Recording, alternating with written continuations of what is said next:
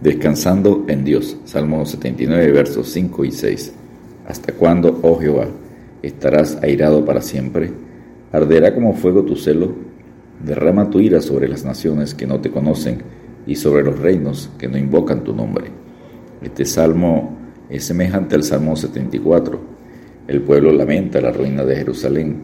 Parece que el salmista tiene en mente los pueblos vecinos, Amoab, Edom, Amón y Filistea, cuando habla de los gentiles en el Salmo 79, versos 1 y 12.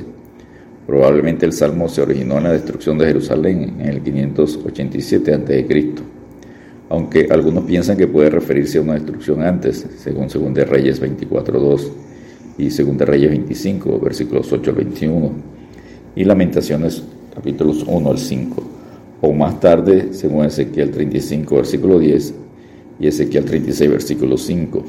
La destrucción de Jerusalén presenta un problema teológico serio. ¿Cómo puede el pueblo de Dios enfrentar tal desastre cuando parece que Dios está ausente? Muchos pueden aceptar que Dios tiene que castigar a su pueblo rebelde, pero cuando aún el santo templo de Dios está destruido, les parece que Dios ha dejado de cumplir sus promesas. Sin embargo, el salmista no va por el camino de menos resistencia, que sería abandonar la fe, sino clama a Dios, apelando a su misericordia. Este salmo ayuda al creyente a expresar su angustia en una calamidad cuando parece que Dios se ha alejado. Número 1. Destrucción de Jerusalén. Salmo 79, versos 1 al 4. Oh Dios, vinieron las naciones a tu heredad, han profanado tu santo templo, redujeron a Jerusalén a escombros, dieron los cuerpos de tus siervos por comida a las aves de los cielos, la carne de tus santos a las bestias de la tierra. Salmo 79, versos 1 y 2. Los enemigos han hecho un daño terrible, han profanado la heredad y el santuario de Dios mismo. No solo sufrieron los malos, sino también los siervos y fieles de Dios han muerto. Además, no fue una muerte honrosa, sino el peor sacrilegio posible, que es morir y no ser enterrado. Todo esto ha sido motivo de burlas y mal testimonio delante de los incrédulos. El salmista muestra su sufrimiento, era una experiencia terrible. Nos enseña que los asuntos de la palabra de Dios, la obediencia o desobediencia a Dios, son asuntos de vida y muerte.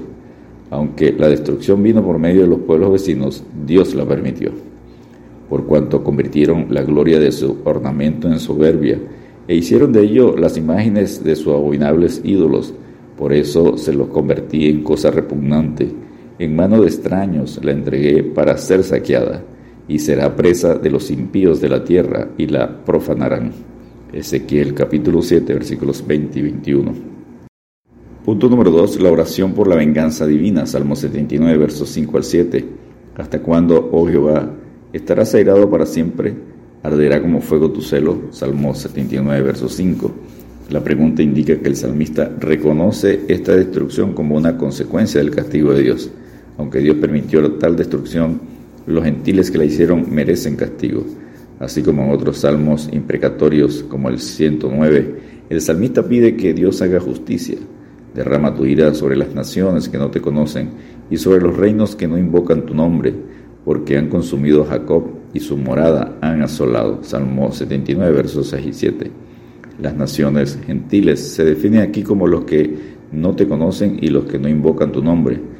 Quien dio a Jacob en botín y entregó a Israel a saqueadores, no fue Jehová contra quien pecamos. No quisieron andar en sus caminos, ni oyeron su ley. Por tanto, derramó sobre él el ardor de su ira, y fuerza de guerra le puso fuego por todas partes, pero no entendió y le consumió, mas no hizo caso. Isaías 42, versículos 24 y 25. Número 3. Súplicas. Salmo 79, versos 8 al 12. No recuerdes contra nosotros las iniquidades de nuestros antepasados. Vengan pronto tus misericordias a encontrarnos, porque estamos muy abatidos. Salmo 79, verso 8. El salmista reconoce que la destrucción vino porque el pueblo ha pecado los hijos de Dios siempre pueden apelar a la misericordia de Dios.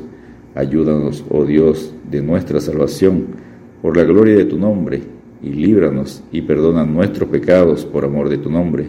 Salmo 79, verso 9. El pueblo reconoce sus propios pecados. No es solo culpa de los padres, nosotros hemos pecado.